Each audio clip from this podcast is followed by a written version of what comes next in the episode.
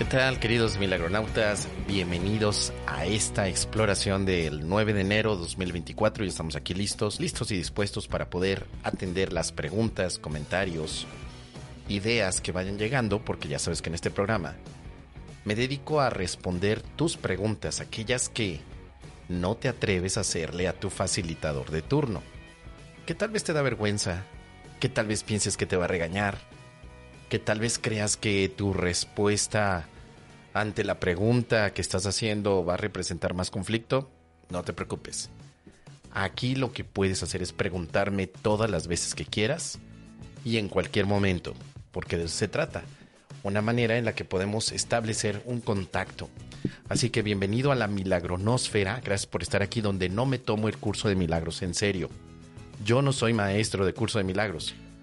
Soy un pana, un cuate, un amigo, un güey, que practica el curso de milagros como tú y que también tiene dudas, comentarios.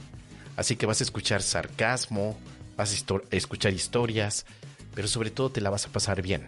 El objetivo de este programa es entretenimiento. Así que bienvenido, gracias por estar aquí querido milagronauta y a comenzar. Ya tenemos una pregunta de nuestra querida Palmira. Vamos a escuchar qué nos dice Palmira y respondamos. Mira Olivas Beltrán, ¿por qué la expiración con mayúscula tiene diferente significado que expiación con minúscula? Vamos a ver, hay una conveniencia literaria que se tomó por parte de los editores de un curso de milagros hace un par de años, querida Palmira. Tú no estás para saberlo ni yo para contarlo. Pero ahí te va el chisme. Resulta que cuando Kenneth Wapnick y también Helen Schuckman, así como Bill Tedford, decidieron darle formato literario, ojo con esto, formato literario al libro de un curso de milagros, comenzaron a utilizar algunas palabras en mayúsculas para distinguirlas de los conceptos tradicionales que tenemos ante esas palabras. Por ejemplo, una de ellas es expiación, no expiración como dice aquí, porque lo que expira ya peló. Algo expira, pues ya se fue. Pero la expiación escrita con mayúscula, está haciendo uso de un significado que es diferente al que nosotros conocemos de manera tradicional. Vamos a ver, según un curso de milagros, veamos qué nos dice, nos dice acerca de este tema de expiación. Revisemos con detalle. Es más, creo que la explicación viene aquí. Mira, mayúsculas. El mismo libro te dice, te lo explica, ¿eh? Justo en la introducción no es cierto, en la parte de la clarificación de términos. Si te vas a la última parte del libro, en clarificación de términos, en la primera sección llamada mente y espíritu, te dice en relación al tema de la mente, pero se aplica para todas las palabras que veas escritas con letra capital y que parezca no tener sentido gramatical. Dice, cuando el término va con mayúscula, se refiere a Dios o a Cristo, es decir, a la mente de Dios o a la mente de Cristo. El espíritu, escrito con E mayúscula, es el pensamiento. Fíjate cómo pensamiento está con P mayúscula. El espíritu es el pensamiento de Dios, que Él creó semejante a sí mismo. Fíjate cómo sí mismo también está en mayúsculas. A nivel gramatical esto está equivocado. No tendrás que escribir la palabra pensamiento con una P grandota, sino con la P chiquita. A nivel gramatical, la Real Academia Española nos diría estás escribiendo incorrectamente. Pero la pandilla que escribió el curso de milagros o que se dedicó a editarlo, decidieron tomarse la licencia literaria de utilizar la letra mayúscula como P grandota en pensamiento de Dios para distinguirla de los pensamientos comunes que tenemos. Y de la misma manera, la palabra expiación se utiliza con ese enfoque. La expiación con E mayúscula representa el regalo divino, el regalo que proviene de Dios, para que puedas entonces recuperar tu paz interior. Fíjate cómo aquí está la expiación con E grandota. Es para ti. Quien la creó, quien la inventó, Dios la hizo para ti. Pero la expiación con E chiquita es la forma tradicional en la que hemos utilizado el término por ejemplo, expiar los pecados, que es una forma muy común dentro de la tradición eh, cristiana y católica, significa hacer algún acto de penitencia para que esos pecados se puedan liberar. La expiación católica implica que hay un pecado real que se ha cometido y que ahora tienes que hacer algo que permita que Dios te libere de ese pecado, te lo perdone. Para el catolicismo la expiación no se escribe con E mayúscula, sino que es un proceso en el que haces algo para que Dios te perdone. En el curso de milagros, para distinguirla de la visión católica, se utiliza la misma palabra, pero con la E grandota, para decirte, vamos a hablar de otra cosa. No vamos a hablar de que hay un pecado real que se cometió, sino que a diferencia de, un curso, de la religión católica, la expiación de un curso de milagros no perdona pecados, porque reconoce que los pecados no existen. Y ahí es donde la puerca torció el rabo. Allí. Porque si vas con el padre Pedro, el padrecito que está aquí arriba en la iglesia de Santiaguito, ahí donde va mi abuelita Gervasia todos los días, pues lo que pasa es que el, el, padre Pedro va a decir, como que no, el pecado existe. Jesucristo murió por tus pecados, apóstata infeliz.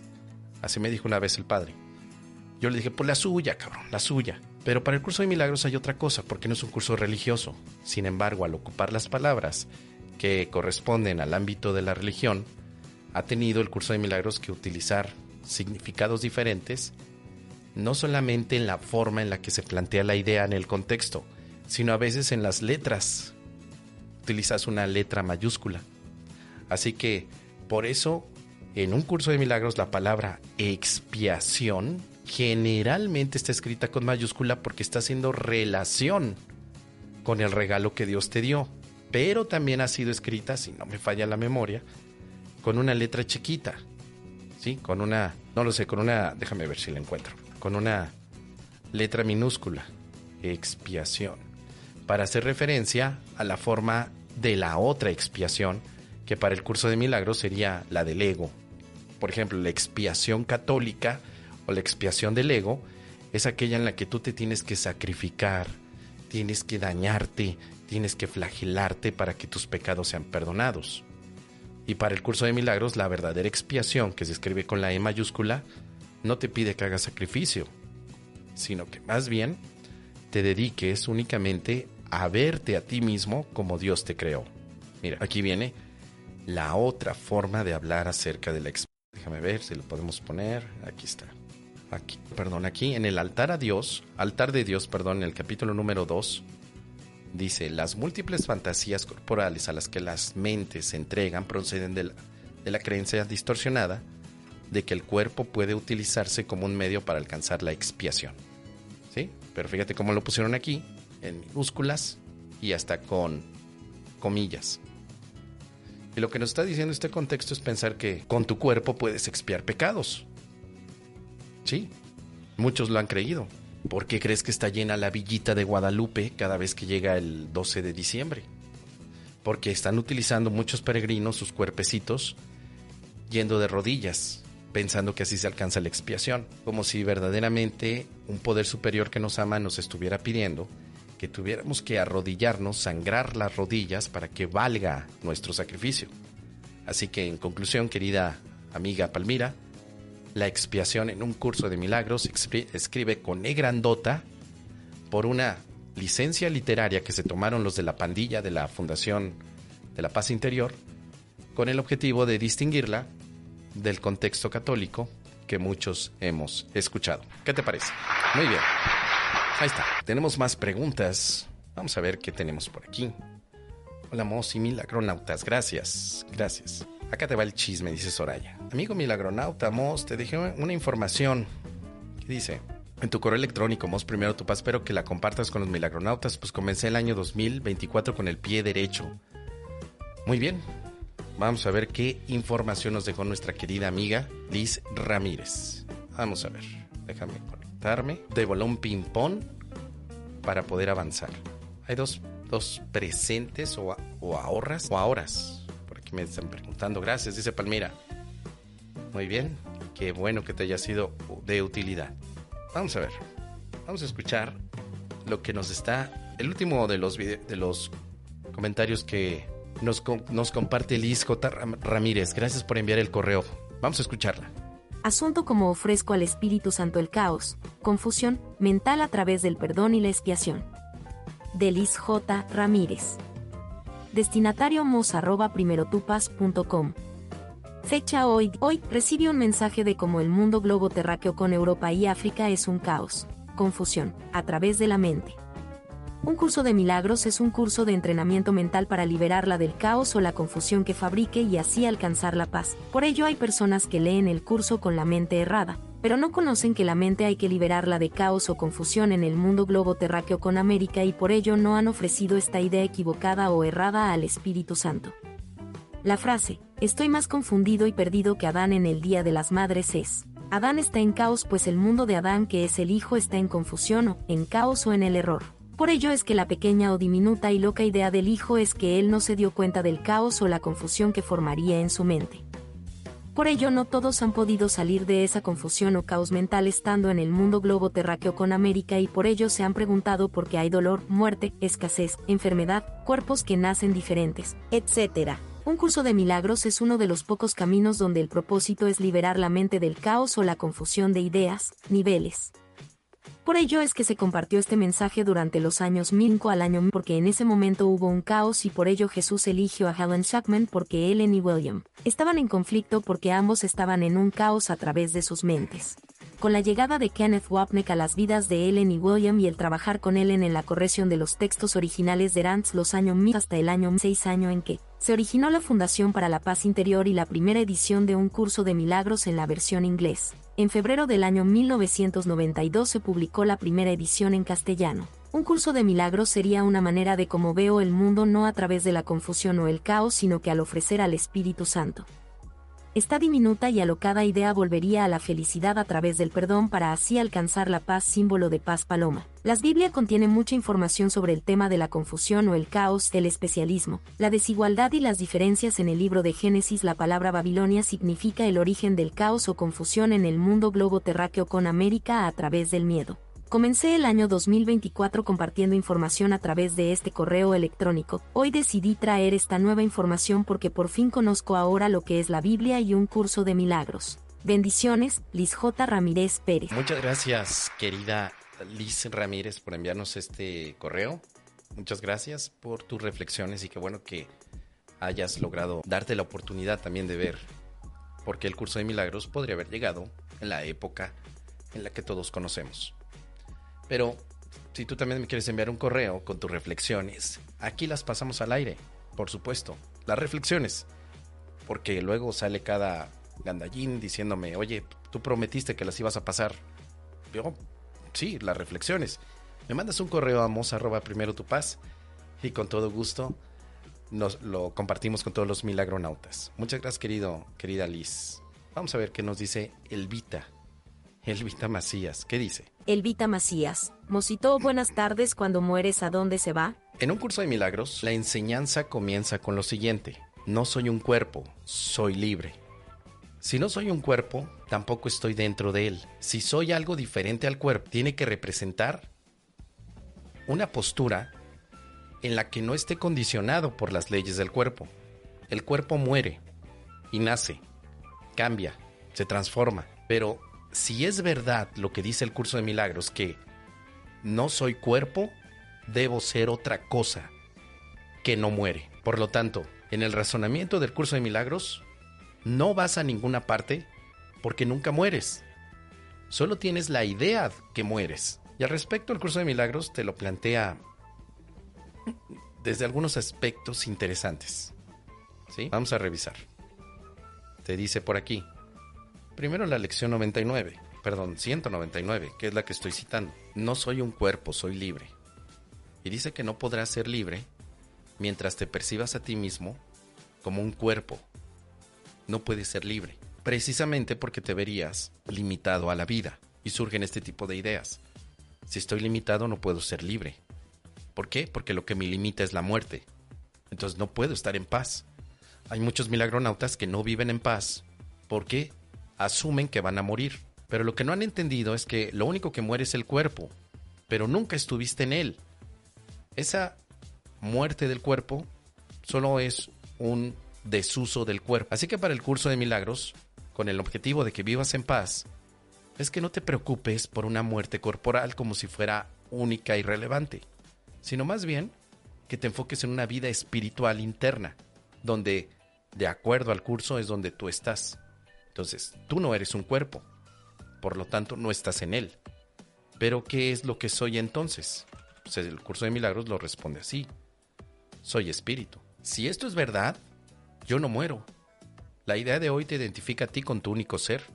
No acepta una identidad dividida, ni tampoco hace un entrelazado. O sea, o eres espíritu o cuerpo, pero no puede ser cuerpo-espíritu. Tu espíritu en el curso de milagros nunca está en el cuerpo. Jamás. Nos estamos haciendo el tío Lolo pensando que habitamos cuerpos, de acuerdo al curso de milagros, porque si te vas por el lado budista, si te vas por el lado de conversaciones con Dios, o si te vas por el lado de la metafísica de Saint Germain, pues obviamente ahí a huevito estás dentro de un cuerpo. Pero para el curso de milagros, nomás te estás haciendo el tío Lolo.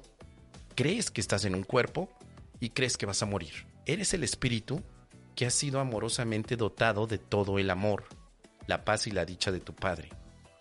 Entonces, ¿dónde cabe la muerte aquí? Si soy el espíritu que ha sido amorosamente dotado de todo el amor, de la paz y la dicha de mi Padre, ¿dónde carajos cabe la muerte aquí? Si esto es verdad, no existe la muerte. Si esto es verdad. Dice aquí que el curso que eres el espíritu en cuya mente mora el milagro, en el que el tiempo se detiene. Y esta práctica es lo que nos permite vivir en paz ahora y siempre.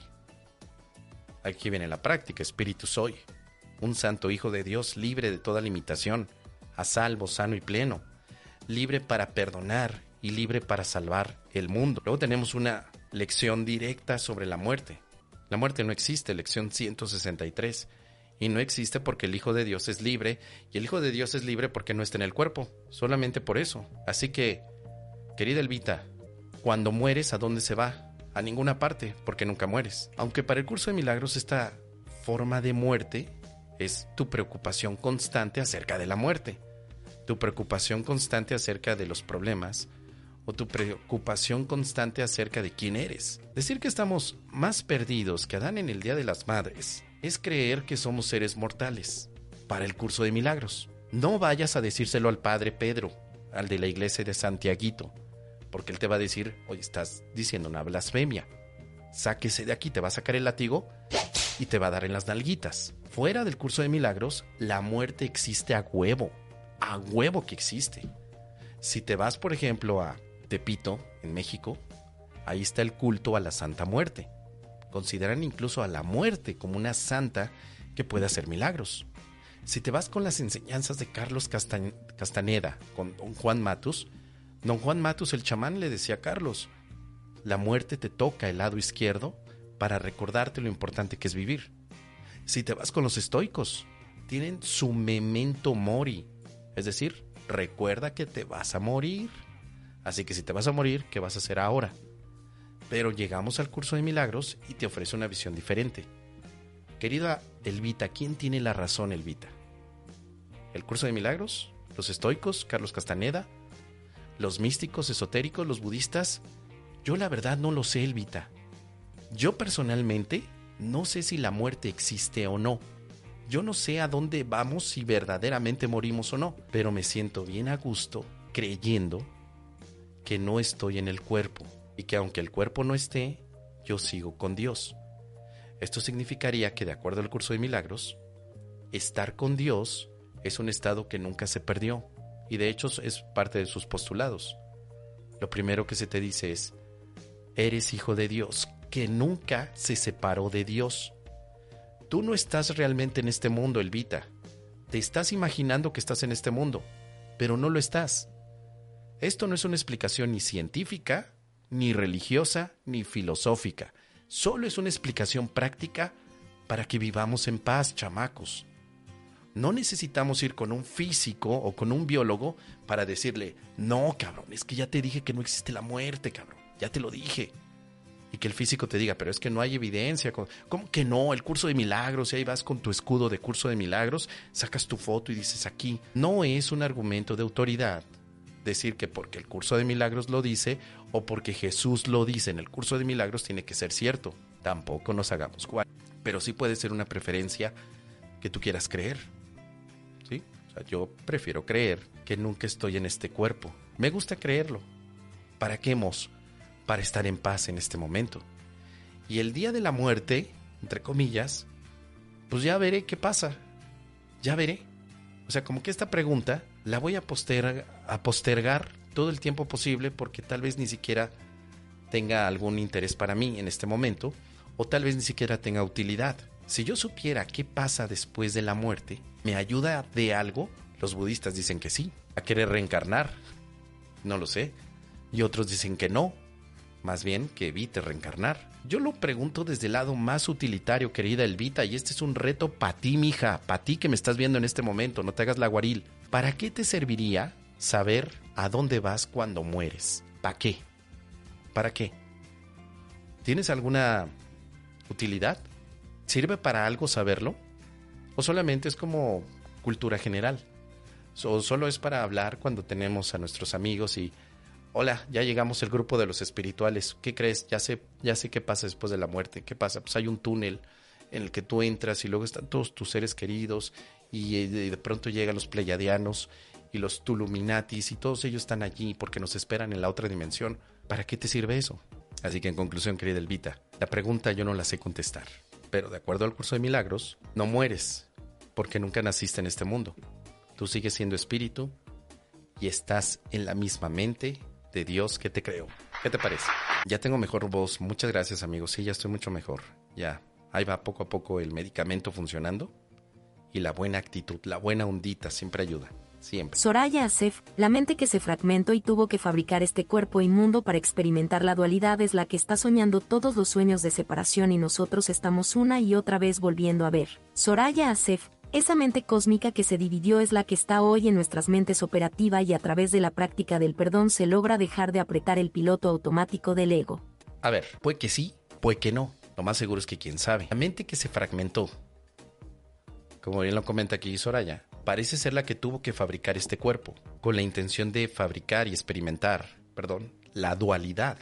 Es la que está soñando todos los sueños de separación. Si esto, querida Soraya, lo estás tomando como parte del curso de milagros, solo te quiero recordar una pequeña precisión. La mente no se fragmentó. Realmente no. Solo cree, asume que se fragmentó la mente. Porque eso marca una diferencia radical. Si la mente se fragmentó, la mente se jodió. Pero si la mente no está fragmentada, solo sueña con la fragmentación, tiene solución despierta y ya. Pero si la mente realmente se fragmentó, ya valió queque. Ya valió. Y el curso de milagros te lo dice constantemente. La mente sigue siendo uno, pero para motivos pedagógicos hablaremos como si fueran dos. La mente errada y la mente recta. Pedagógico, para ayudarle a la mente a recordar que no se fragmentó, sino que se está haciendo la tía Lola, pendeja sola creyendo que tiene dos partes. Pero en el curso de milagros, la mente es una. Una. No está fragmentada. Pero así como cree que está fragmentada, también cree que ha fabricado cuerpos y que puede habitar cada fragmento en uno de sus cuerpos. También es pura creencia. De acuerdo al curso de milagros, la mente cree que puede experimentarse con un cuerpiperro. Un cuerpiperro delicioso. Y eso que llamamos dualidad, ¿no? tal vez, eh, o lo que nosotros nombramos como espíritu y cuerpo. Eso es dualidad. Algunas personas piensan que dualidad es luz y sombra, pero voy a hablar de la dualidad platónica, alma y cuerpo, que ya desde Platón se planteaba como una realidad. Es decir, dualidad significa que hay dos puntos completamente divergentes en sustancia que conviven en el mismo punto. Y este enfoque que tiene el curso de milagros es diferente a la dualidad. El espíritu real no está dentro del cuerpo ilusorio, no. Pero Platón creía que el espíritu real estaba dentro del cuerpo real. Y tal vez es el pensamiento de algunas filosofías orientales. Por eso aquí hay un detalle fino, querida amiga. En el curso de milagros la dualidad no existe, solo es otra forma de tratar de mantener la fragmentación uniendo dos aspectos que parecen irreconciliables a través de darle realidad a uno de ellos, que no la tiene. El caso del cuerpo y del, y del alma o el cuerpo y el espíritu para el curso de milagros. O es real el cuerpo o es real el espíritu, pero no puede ser para el curso de milagros cuerpo y espíritu dos realidades o dos cuerpos energéticos diferentes con la misma realidad. Por eso el curso de milagros aquí ya se separa, por ejemplo, de las enseñanzas de Edgar Toll o Edgar Tolle. Se separan.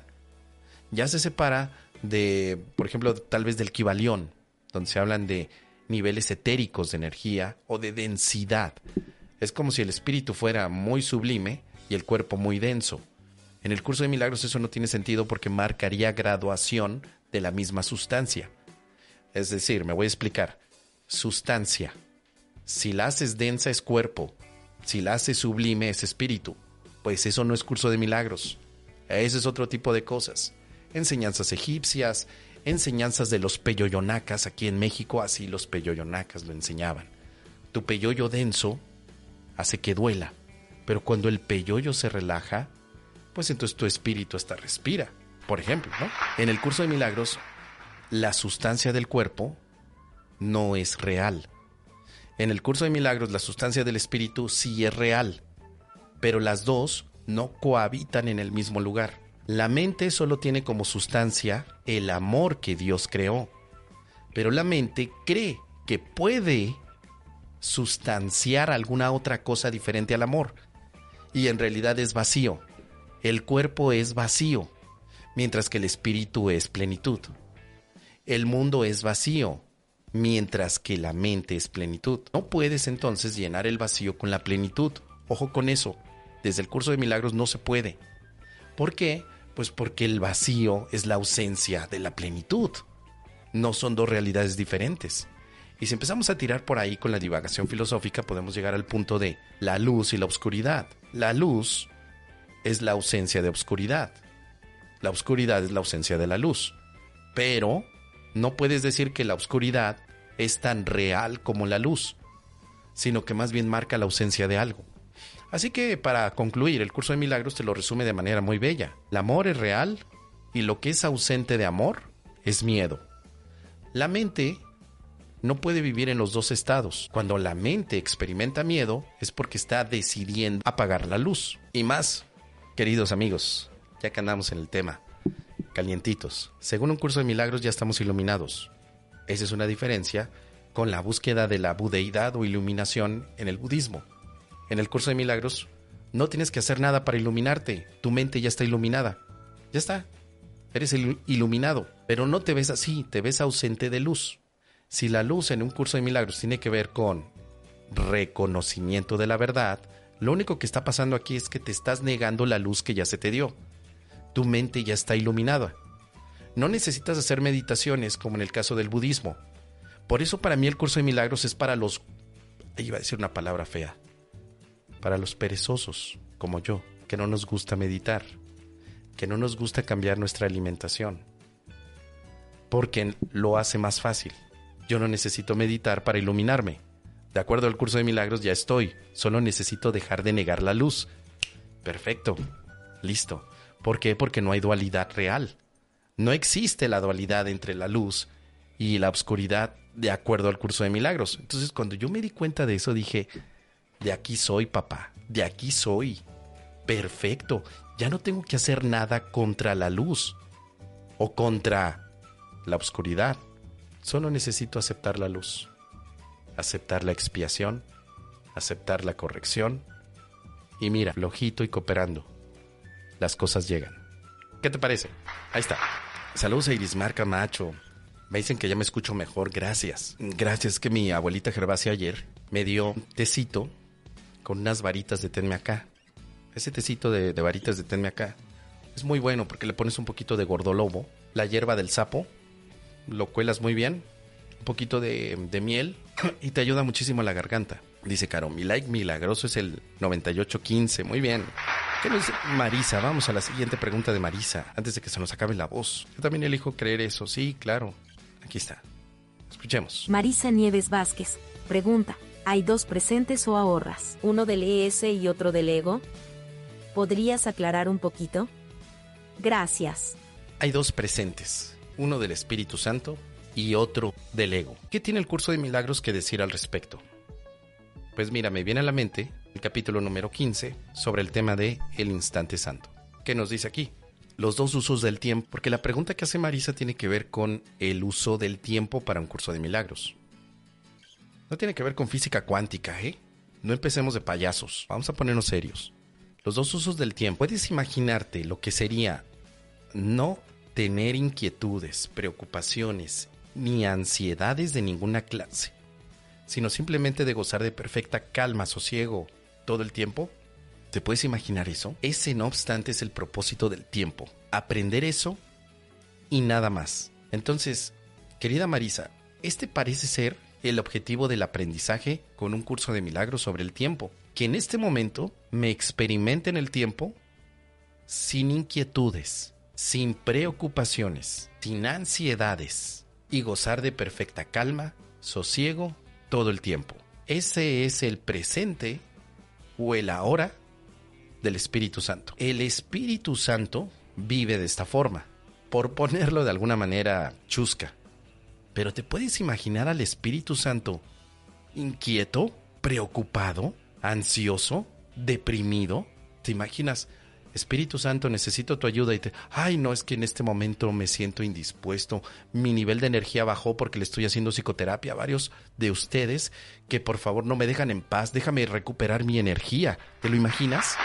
Bueno, claro que no. El Espíritu Santo nos va a enseñar cómo vivir este instante sin inquietudes, preocupaciones ni ansiedades de ninguna clase, sino que únicamente gocemos de perfecta calma y de sosiego todo el tiempo. ¿Qué es lo que hace el ego? El ego es un aliado del tiempo, pero no es su amigo. El ego te quiere ver muerto, muerto, pero no quiere morir. Así que el ego desconfía tanto de la muerte como de la vida. El ego trata de convencerte de que él te puede perseguir más allá de la tumba. Y cuando él no está dispuesto a que ni siquiera la muerte encuentres paz, pero te ofrece inmortalidad en el infierno. Creer en el infierno es ineludible para aquellos que se identifican con el ego. En el caso del tiempo, para el ego, él te enseña que el infierno está en el futuro, pues ahí es hacia donde todas sus enseñanzas apuntan. El objetivo de muerte que ansía para ti le deja insatisfecho. O sea, ni con la muerte le puedes pagar al ego su instrucción. El ego te tiene que dar la impresión de que mantiene al miedo alejado de ti para conservar tu fidelidad, pero al mismo tiempo tiene que generar miedo para protegerse a sí mismo. Así que el ego lo intenta una y otra vez. El ego te enseña que la muerte es el final en lo que respecta a cualquier esperanza de alcanzar el cielo. El ego enseña que el cielo está aquí y ahora, porque el futuro es el infierno. Ojo con esto, querida Maritza. Piénsalo muy bien. La enseñanza de que el cielo está aquí y ahora es del ego, no es del amor, es del ego. Tú te preguntarás, pero ¿por qué si yo escuché que Edgar Tolle dijo otra cosa y mi maestro de pranayama también me dice que el cielo está aquí y ahora? De acuerdo al curso de milagros, esa no es una enseñanza que te lleve a la paz, sino más bien es una enseñanza del ego, porque adicionalmente se considera para el ego que el futuro es el infierno. Es como gasta hoy todo lo que puedas y paga mañana lo que debes. Por eso hasta cuando ataca tan despiadadamente que trata de quitarle la vida al que cree que su voz es la única que existe, también le habla del infierno. El único tiempo que el ego le permite contemplar a cualquiera con ecuanimidad es el pasado. Entonces, en este momento el ego te dice, no te vayas al futuro porque allá hay infierno, pero atáscate de pasado. Y en este momento estás en el cielo porque te puedes proteger con tu pasado. Fíjate cómo te dice, contempla tu pasado, contémplalo. Porque también hay una práctica de contemplación que es espiritual, ¿no? La contemplación de los objetos o del observador, como hay muchos mamadores, ¿no? Es que el observado y el observador y puedo observar mi pasado. El ego te permite eso, te dice, pues observa tu pasado. Pero para el Espíritu Santo no tiene sentido observar el pasado ni contemplarlo. Sería como estar contemplando algo que no existe. ¿Por qué contemplarías la nada? Entonces, para el Espíritu Santo, contemplar el pasado es una pérdida de tiempo. Él no te invita a que contemples el pasado, solo te invita a que vivas sin preocupación. Por eso que hay una diferencia entre cómo se ve el tiempo en el curso de milagros y, contra el mindfulness. Es diferente. Son aspectos diferentes. Para el ego, entonces el tiempo o el uso que el ego hace del tiempo es bastante estratégico para mantener el miedo. El ego siempre amenaza porque quiere que sus devotos sigan creyendo que les puede ofrecer una escapatoria. Pero la creencia y la culpabilidad no puede sino conducir a la creencia en el infierno. Así que la única manera en que el ego permite que se experimente el miedo al infierno es trayendo el infierno aquí. Fíjate nada más que qué cabrón me salió el ego, ¿no? Te dice, no veas el infierno del futuro, ¿eh? El cielo está aquí ahora, pero te presento tu infierno. Y justo en este momento que te quedas mirando el aquí y el ahora, lo que ves es culpabilidad por todos lados. Tu propio infierno personal es tu aquí y ahora. ¿Quieres llamarle presente? El ego te plantea el presente, pero en realidad lo que te está poniendo allí es culpabilidad que corresponde a la contemplación de tu pasado. Es decir, nos está vendiendo la moto. Nos está dando un enfoque completamente ajeno a lo que es el tiempo o el uso del tiempo. Y todos hemos aprendido a usar el tiempo de esa manera, tal como lo el ego nos dice. Por eso el desafío es aprender a usar el tiempo como el Espíritu Santo o el curso de milagros te invita. Así que el Espíritu Santo enseña, por lo tanto, que el infierno no existe. Aquí viene cómo se ocupa el tiempo desde el Espíritu Santo. Para el Espíritu Santo el tiempo, perdón, el infierno no existe. No tiene que existir. No es necesario pero el infierno es únicamente lo que el ego ha hecho del presente. Quiere decir esto que no hay un presente en sí para el ego, sino que el ego ha trastocado el presente. Por eso es que no haya dos ahoras. Solamente habría uno. Pero el que vemos con el ego es un ahora manoseado, magullado, distorsionado. Así que el infierno es únicamente lo que el ego ha hecho del presente. La creencia en el infierno es lo que te impide comprender el presente, pues tienes miedo de él. O sea, mientras haya esta promesa de infierno para ti, y el infierno para muchos de nosotros puede ser, me va a castigar la vida. Porque el día de ayer, déjame contarte, el día de ayer hubo un chamaco que me pidió que le diera limosna. Yo no se la di. Y hoy vivo con culpabilidad. La vida me lo va a cobrar pues esa es una indicación del, del, ego. La promesa de que te va a, ir mal, la promesa de que va a llegar un karma que te va a dar una patada en los kiwis, es una enseñanza del ego, no es del espíritu. Por eso la creencia en el infierno es lo que te impide comprender el presente. Tienes miedo de él, pero el Espíritu Santo conduce al cielo tan ineludiblemente como el ego conduce al infierno. Ahora, el Espíritu Santo, fíjate muy bien lo que viene aquí, que solo conoce el presente. El Espíritu Santo solo conoce el presente. Por eso, se vale del presente para desvanecer el miedo con el que el ego quiere inutilizarlo. Tal como el ego usa el tiempo, es imposible librarse del miedo, pues el tiempo, de acuerdo con las enseñanzas del ego, no es sino un recurso de enseñanza para incrementar la culpa hasta que ésta lo, lo envuelva todo y exija eterna venganza. Vamos a, detenernos allí. El uso que le da el ego al tiempo es mantener la culpa. El uso que el Espíritu Santo le da al tiempo es disolver la culpa. No se pueden entender entre ellos. Quiere decir que el tiempo ni es bueno ni es malo. Solo es una herramienta, es una percepción. ¿Quién está utilizando el tiempo entonces? ¿Tu ego o tu Espíritu Santo?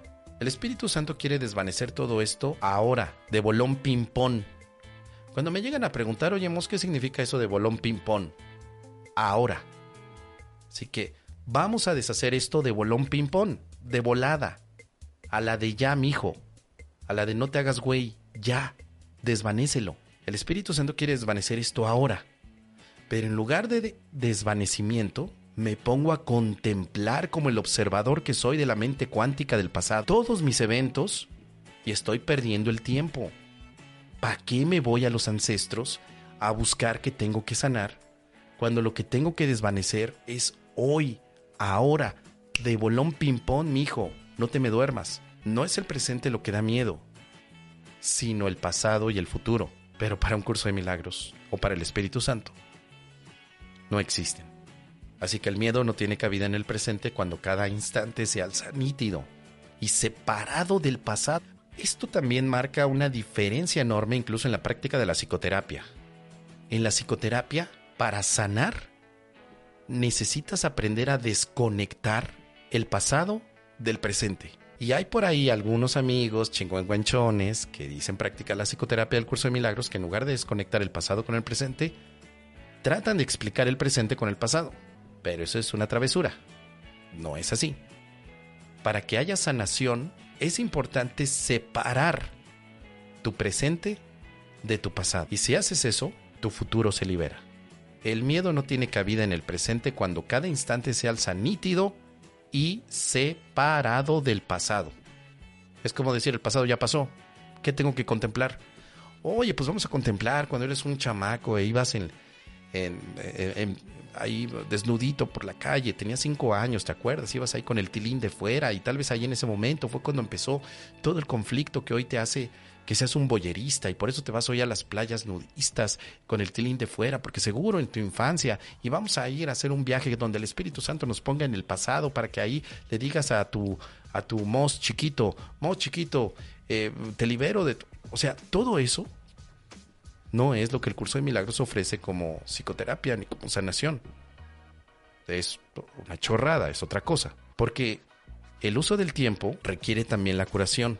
Los que aprenden a usar bien el tiempo en un curso de milagros son los que se curan. Los que no andan papaloteando. O sea, los que todavía siguen utilizando el tiempo de acuerdo al ego, evidentemente la culpa se sigue fomentando. Y es cuento de nunca acabar. Es como ir a un evento del pasado para sanarlo y luego te sale otro evento del pasado para sanarlo y luego te sale otro y otro y otro y otro. Resulta que nunca terminas.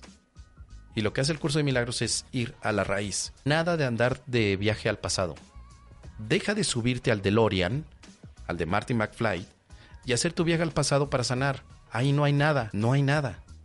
Entonces, ¿dónde está la sanación? Todos preguntamos.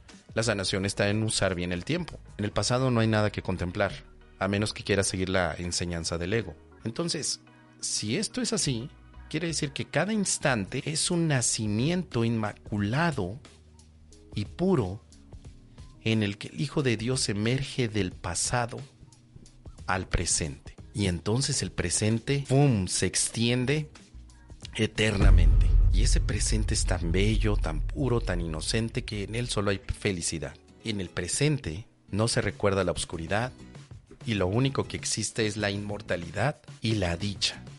Es decir, el uso del tiempo en el curso de milagros nos invita a que solo ahora, sin referencia pasada ni amenaza futura, pueda vivir sin preocupaciones, sin ansiedades, en un estado de gozo y plenitud. Solo ahora. No tengo que ir a mi pasado. Más bien tengo que desconectar mi pasado. Ese es el uso que le da el curso de milagros al tiempo. De acuerdo a la enseñanza del curso de milagros, el ego sí tiene que hacer sus viajes al pasado todo el tiempo. Porque en el pasado es donde el ego puede justificar la culpabilidad. Y, el, estar haciendo, imagínate, fíjate nada más esta idea. Yo sé que tú viste la película de Back to the Future, de Regreso al Futuro, con Michael J. Fox y Emmett. Y Emmett, ¿no? ¿Cómo se llama el doctor Emmett? Marty McFly. Hacen su viaje al pasado hasta que llega un momento en el que están atrapados en el pasado. Ahora su pasado es el presente y está haciendo un viaje al pasado para arreglar problemas. Y luego tiene que regresar al presente, que para él será el futuro. Pero luego tiene que ir al futuro para experimentar ciertas cosas que le permiten regresar al presente. Y bueno, el muchacho está todo el tiempo en friega. No seamos como Marty McFly cuando practiquemos el curso de milagros. Deja en paz tu DeLorean, tu automóvil que te lleva al pasado. Aún en la psicoterapia del curso de milagros, no necesitamos un DeLorean. No hay nada en el pasado que debas arreglar. En el pasado solo hay culpabilidad que el ego te planteó como una interpretación. Entonces, si tú tomas tu DeLorean y te vas al pasado y estás viendo culpabilidad por todos lados, pensarás que tu pasado es tu presente, porque perdiste la referencia. Te acostumbraste tanto a culparte que los días presentes ya no tienen sentido para ti. Solo los días pasados son los que tienen significado para ti. Hazme el favor, carbón. Hemos llegado de verdad a una locura y la fomentamos por costumbre. Es muy común decir, ay, ¿te acuerdas? Yo cuando era joven, ay, cuando era joven. Pude haber hecho muchas cosas, pero me chingué la rodilla. Y hoy, hoy no puedo hacer nada. Yo hubiera sido médico. ¿Y hoy qué eres? Ah, pues nada. ¿Para qué? ¿Para qué? Sí. Yo quería ser médico y mi abuelita Gervasia no quiso. Entonces hay culpabilidad, le estás echando la culpa a la abuela, te echas la culpa a ti, tu DeLorean te llevó al pasado y estás hablándome desde tu pasado. Así que para ir concluyendo, el presente en el curso de milagros no solo es el decir aquí y ahora, sino más bien es el significado que le estoy otorgando. El significado del presente en el curso de milagros es no toco pasado, no toco futuro, porque no tiene sentido. Yo no soy la consecuencia de mi pasado. Yo soy la consecuencia de este presente. En este presente yo elijo ser feliz. Oye, sí, pero viví 45 años sin ser feliz. ¿Y a quién carajos le importa? Ah, a tu ego, perdón. A nuestro Tamagotchi mental sí le interesa cuántos años has sufrido, cuántos años has perdido en esa relación en la que te entregaste completamente y te vieron la cara de guaril. Claro, a tu ego le interesa, a Dios no le importa ni al Espíritu Santo, ni al amor, ni a nadie, pero al ego sí. Entonces, estás trabajando para el ego. Cada vez que te pones a contar tus cuitas y decir, yo no estaba así de jodido, pero la vida me hizo así. Yo soy rebelde porque el mundo me ha hecho así. Te pones a trabajarle al ego. El ego en ese momento te aplaude. Dice, quéjate más, quéjate más, quéjate más, necesito más alimento. Entonces, mucha gente dice, ¿cómo puedo trascender a mi ego? Pues deja de utilizar el DeLorean. Ya no vayas al pasado. Pero es que yo me acuerdo que... ¿De qué te vas a acordar? No importa lo que hayas vivido. No importa. Lo que importa es ahora que vives. No importa que hayas estado enfermo. Importa que hoy estás sano. No importa que hayas tenido penurias, dolores o alegrías. Ya no importa. Solo importa este momento. ¿Qué vas a hacer en este momento? ¿Vas a utilizar este momento para contarme las cosas buenas que viviste? ¿Por qué no mejor utilizas este momento para vivir cosas buenas en este momento? Por eso siempre tomo un mezcal. Porque digo, podría estar en este momento contándole a la gente todas las desgracias que este personaje ha vivido todos los maltratos y los rechazos que este personaje ha vivido y que no lo ha dejado en paz, pero que gracias al curso de milagros ha tenido la oportunidad de salir adelante si no fuera por mi Jesús, que me envía siempre milagros a través de mis hermanos. Ay, si no hubiera sido por Él, no me hubiera salido de toda esa depresión tan grande, porque déjame decirte que ya me sané, pero cuando yo vivía deprimido, me quería suicidar todo el tiempo y me quería dar de patadas en los kiwis cada vez que... ¿A quién le importa eso, querido amigo milagronauta? Estás trabajando para tu ego. ¿Para qué? ¿Te paga tu ego? ¿Te paga con dinero? Porque pues, el ego nada más paga con puras patadas. Lo que no puede soportar tu ego es vivir el presente. Así que salud. Es más, aquí está, mira. Salud por todos los milagronautas que tienen huevos, tienen los tanates bien puestos para vivir el presente y dejar atrás el pasado. Salud. Perdón, perdón. Es que la medicina, ustedes saben, el medicamento, me tomé el, carabe, me hace decir cosas que, que, no debería, porque yo como maestro de Dios no debería decir esto, pero es que se me salen las malas palabras, pero ustedes saben, estamos en confianza, ¿no? Nadie se va a enterar de que hablo así tan mal. Bien, vamos a continuar. Para la tos seca y el dolor de garganta uso miel de agave. Yo también. Y también utilizo el destilado de agave que se llama mezcal. Ese también lo uso. Espero que te aclare la garganta pronto, claro. Saludos desde Puerto Rico, dice Rosana. Esto lo venden en la farmacia acá en Puerto Rico. También por aquí, ¿eh? Aquí en las farmacias del ahorro y en la farmacia del doctor Simi. Ahí también en la farmacia del doctor Simi. Mira que quedé perdida con cabeza volteada con lo que aquí y ahora es del ego. Ok, querido Irismar, bueno, pues te invito a que veas eh, del curso de milagros todo lo que dice sobre este temazo, temazo que me encanta. Cuando pensamos en la muerte, vamos a apurarnos porque ya me estoy perdiendo aquí. Aquí está, encontré a María Elba. ¿Qué nos dice? María Elba Hernández Rondón, amigo Mos. Cuando pensamos en la muerte es porque tenemos algo que perdonar. Porque realmente se atraviesa el ego y nos hace recordar errores de nuestras vidas. Creo que es así. Así que toca perdonar. Estoy de acuerdo contigo, querida María Elba. Nos toca perdonar nuestra identificación falsa. Me toca perdonar creer que soy un cuerpecito. Me toca perdonar creer que soy un personaje. Me toca perdonar creer que soy el sueño de alguien más. Me toca perdonar creer que el karma ha llegado a darme la última patada. Me toca perdonar creer que Dios no me creó con el amor que me prometió. Me toca perdonar, sobre todo, la falsa idea de que sigo con Dios, porque he creído que estoy fuera de Él. Me toca perdonar la lejanía que yo mismo he tratado de poner. Me toca perdonar, sobre todo, mis inseguridades, mi dependencia ante lo falso. Y para finalizar, me toca perdonar que me sigue encantando engañarme. Me perdono porque me encanta el engaño. Me encanta engañarme pensando que soy un hombre que se va a morir. Así es. Vamos a ver qué más tenemos por aquí. Una pregunta, ¿es posible leer la mente de otras personas en un curso de milagros? Tal vez, tal vez, querido Jan. Vamos a ver qué nos dice el curso. Jan, Mos una pregunta, ¿es posible leer la mente de otras personas en UCAM? Hay una parte que dice lo siguiente. Vamos a revisarla con detalle porque recuerdo que viene algunas cosas. Primero, no hay pensamientos fútiles, no hay pensamientos privados. Mira, querido Jan, me gustaría que hicieras este acto de reflexión para que tú mismo llegues a una respuesta. ¿Qué te parece? ¿Te late la idea? ¿Va que va o no? Leer la mente de otras personas implicaría que cada persona tiene pensamientos privados. Es decir, tu mente piensa privadamente, mi mente piensa privadamente. Dice el curso de milagros, ¿cómo puedes hacer esto cuando prefieres abrigar pensamientos privados y no renunciar a ellos? Sobre todo en el tema que está poniendo de contexto de la comunicación.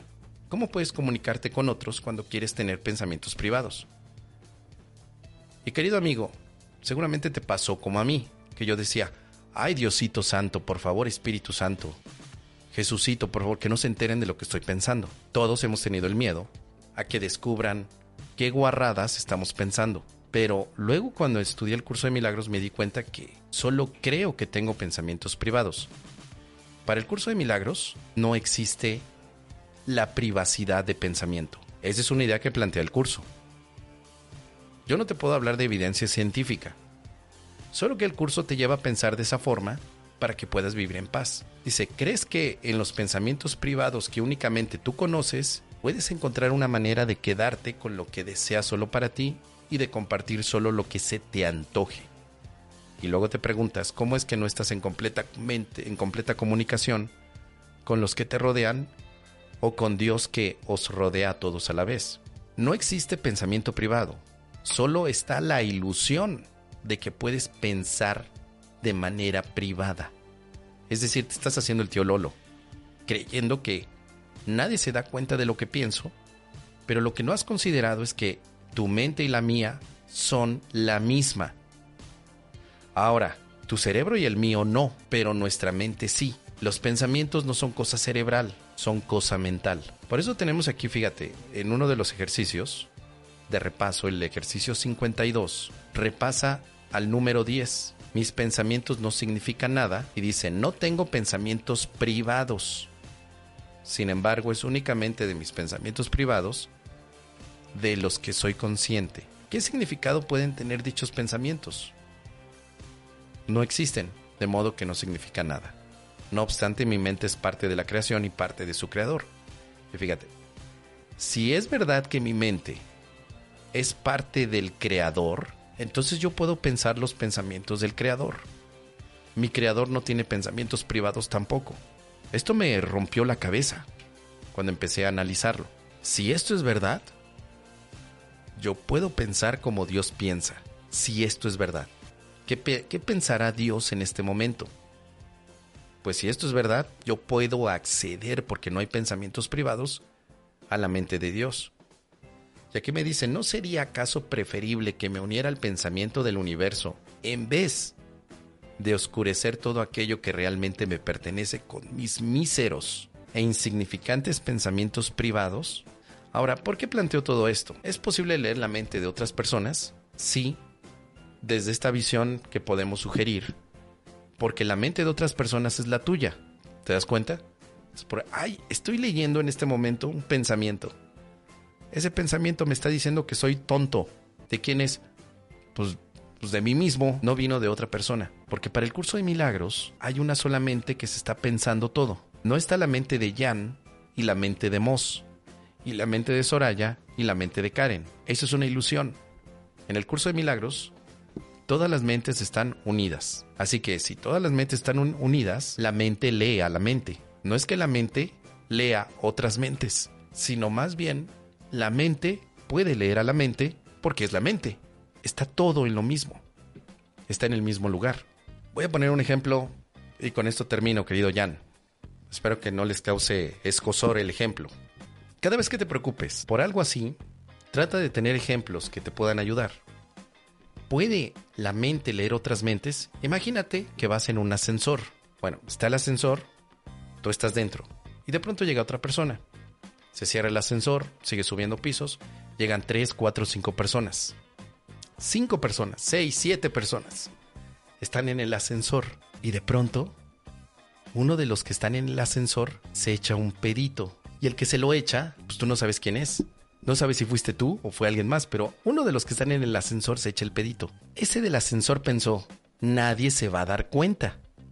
Y de pronto hay una pestilencia que te quiere salir. ¿Te ha pasado? Bueno, tal vez no. Así es la mente. Si dentro de la mente un pensamiento se echa un pedo, toda la mente lo huele. Toda la mente aunque el pensamiento que se echó el pedito diga que no, que no le va a llegar al otro, están en el mismo lugar. Todas nuestras mentes están en el mismo ascensor. Si uno de nosotros nos echamos un pedito, se apesta todo. Por eso el curso de milagros te dice, no te engañes pensando que hay pensamientos privados. Porque sería como engañarte pensando que por subirte a un ascensor y te vas a un ladito y los demás están del otro y dejas soltar tu gasecito, nadie se va a dar cuenta. Tal vez no se dan cuenta de ti, pero sí se dan cuenta del olor que despide el pedito. Es lo mismo. Tal vez nadie se va a dar cuenta, querido Jan, de que tú pensaste alguna guarrada, pero la mente detecta la guarrada. ¿Te das cuenta? Entonces ahora lo que hace el curso de milagros es aprovechando el principio, vamos a pensarlo al revés. Tú vienes en, el ascensor ya apestoso y de pronto sube una persona más y la persona tiene un ramo de rosas que huelen muy bien y que incluso neutralizan a la flatulencia. Entonces sube esa mujer con sus rosas, se coloca en el ascensor y el aroma empieza a neutralizar la pestilencia del que se soltó la flatulencia.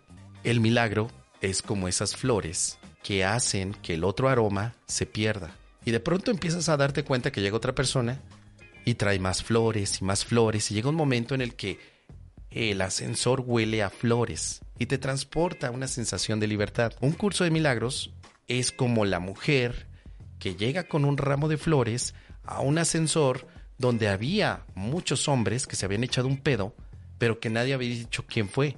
La mujer no importa, por un momento aguanta la respiración, pero confía en que sus flores van a ser lo suficientemente expansivas en aroma como para cambiar el aroma del sitio. Señor, esto es la parábola de un curso de milagros. ¿Qué les parece? Dice Ale, Ale, uy, uy. Sí, porque eso de estar explicando que los pensamientos se comparten y ya, ya aburre, ¿no? Ya tenemos muchos facilitadores que se la pasan hablando de pensamiento privado, público y que todo es una ilusión. A ver, ¿por qué no sacar mejor una parábola, sí, una historia? Algo que te quede gráficamente para que la próxima vez que te subas a un ascensor, recuerdes, ah, esto es como la mente del curso de milagros. Todos participamos activamente aquí, así que voy a dejar mi mejor aroma, mi mejor olor, lo voy a dejar aquí, en este espacio. Soraya pregunta, ¿el ego es el símbolo de Satán para la Biblia? No, porque para la Biblia, Satán existe. Para el curso de milagros, el ego no existe. Así que no hay conexión. En el caso de la Biblia, Satán es un ángel caído pero un ángel verdadero. Al menos me imagino que Satán en el aspecto de Lucifer, era un ángel creado por Dios que, le, que se sublema realmente. Pero en el caso del curso de milagros, el ego no se sublema ante Dios. Es más, Dios ni conoce al ego. En el caso de la Biblia, Lucifer, Satán, está en una pelea contra Dios por el alma de los mortales. En el caso del curso de milagros, el ego no está en pelea con Dios, ni con el Espíritu Santo, ni con nadie. El ego no tiene realidad. Así que en conclusión, Soraya, no. El ego como símbolo de Satán para la Biblia realmente no es así. ¿Qué más tenemos? Ya las últimas preguntas. Marisa, muchas gracias por el apoyo del superchat. Muchísimas gracias. Gracias. Contar las cuitas. ¿Cómo dijiste? Sí, Gladys. ¿Tú nunca has contado las cuitas? Déjenme aquí saber en los comentarios, ¿sí? De pronto te vas ahí con tus amigos, te voy a contar mis cuitas. Ah, pues fíjate que ahora que fue diciembre, me enfermé de la garganta. Yo estaba re bien, mano, pero estaba, estaba echado abajo del parral. Qué agusticidad, qué agusticidad, porque andaba yo de pelo en pecho, abierto, aquí la camisa, amigo. Pero me agarró el chiflón, me agarró el chiflón y pues se me metió un aire, amigo. Se me metió. Pero qué agusticidad. Qué agusticidad tenía, pero. Y luego, pues mi abuelita Gervasia, amigo. Ah, se enojó porque llegué borracho. Y al día siguiente no me preparó los chilaquiles que yo le pedí a mi abuelita Gervasia. Pero qué agusticidad. déjame que siga contando de mis cuitas. Después, pues le entré eso de los cripto bro. Ah, me tienes con el Bitcoin el Bitcoin. Me decían que iba a ganar mucho dinero. ¿Qué dinero ni qué más? Perdí todo peor que si hubiera ido con las cariñosas. No, hombre, pero, qué agusticidad. Qué agusticidad. Bueno, esas son mis cuitas, nada más. Esa queja la he hecho como inmigrante en mi país, era. Pues así pasa, querida Iris. Así, Rosana, gracias. Hasta que uno de mis hijos como que trajo a punto, mami, haz otra cosa. Qué maravilloso oírte. Gracias, Vicky. ¿Cómo perdonar la creencia en la muerte? Pues practicando el curso de milagros. Directamente. Mos, confírmame esto. Cuando pedimos que pongas visible cualquier playlist de videos, lo haces sin problema, ¿cierto? Claro que sí, pero no hay ninguna que esté invisible. Muchas gracias, Mos. Desde que te sigo no sabes cómo se va aclarando el camino. Qué bueno, gracias, Mos. Salud y vida. Perfecto. Hemos concluido, queridos amigos, queridos milagronautas, esta honorable milagronosfera. Nos vemos el próximo jueves en punto de las 13 horas de México para que compartamos confusión acerca de un curso de milagros. He sido honesto, lo vuelvo a decir, queridos amigos. Yo no soy maestro ni experto de curso de milagros. Solamente soy alguien que se burla. Es sarcástico, pero le encanta la práctica del curso de milagros. El objetivo de este programa es entretener, que te diviertas. Por eso escucharás que digo cosas que te puedan confundir. Y si te confunden, pues yo feliz, porque para eso estoy. No estoy aquí para aclarar dudas, sino para confundir. Como dice mi querido Jesús Acosta, ¿y yo qué? ¿Tú dejaste alguna pregunta, querido Jesús? ¿Dónde está? ¿Dónde está la de Jesús? No la veo. Así que bienvenidos a los que se van conectando en este año a este canal.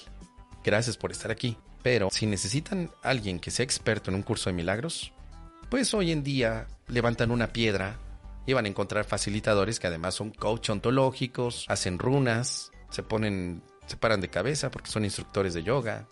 Hay miles. Yo estoy aquí para lo contrario, para confundirte, no para aclarar las cosas. Querido amigo Jesús, no veo tu pregunta. No la veo, no la encuentro. ¿Dónde la dejaste? Jesús, Jesús, ¿dónde está? Pues no sé si me dejaste. Mañana miércoles no tienes. No, mañana miércoles tengo oratoria. Mañana a la una de la tarde en lugar de dar la exploración, voy a mi canal de laboratorio de oratoria y ahí los que quieran participar, pues es gratis. Pueden estar conmigo y doy clase de oratoria para que puedan hablar en público. Y luego reanudo la exploración el jueves y el viernes. Así que con eso terminamos.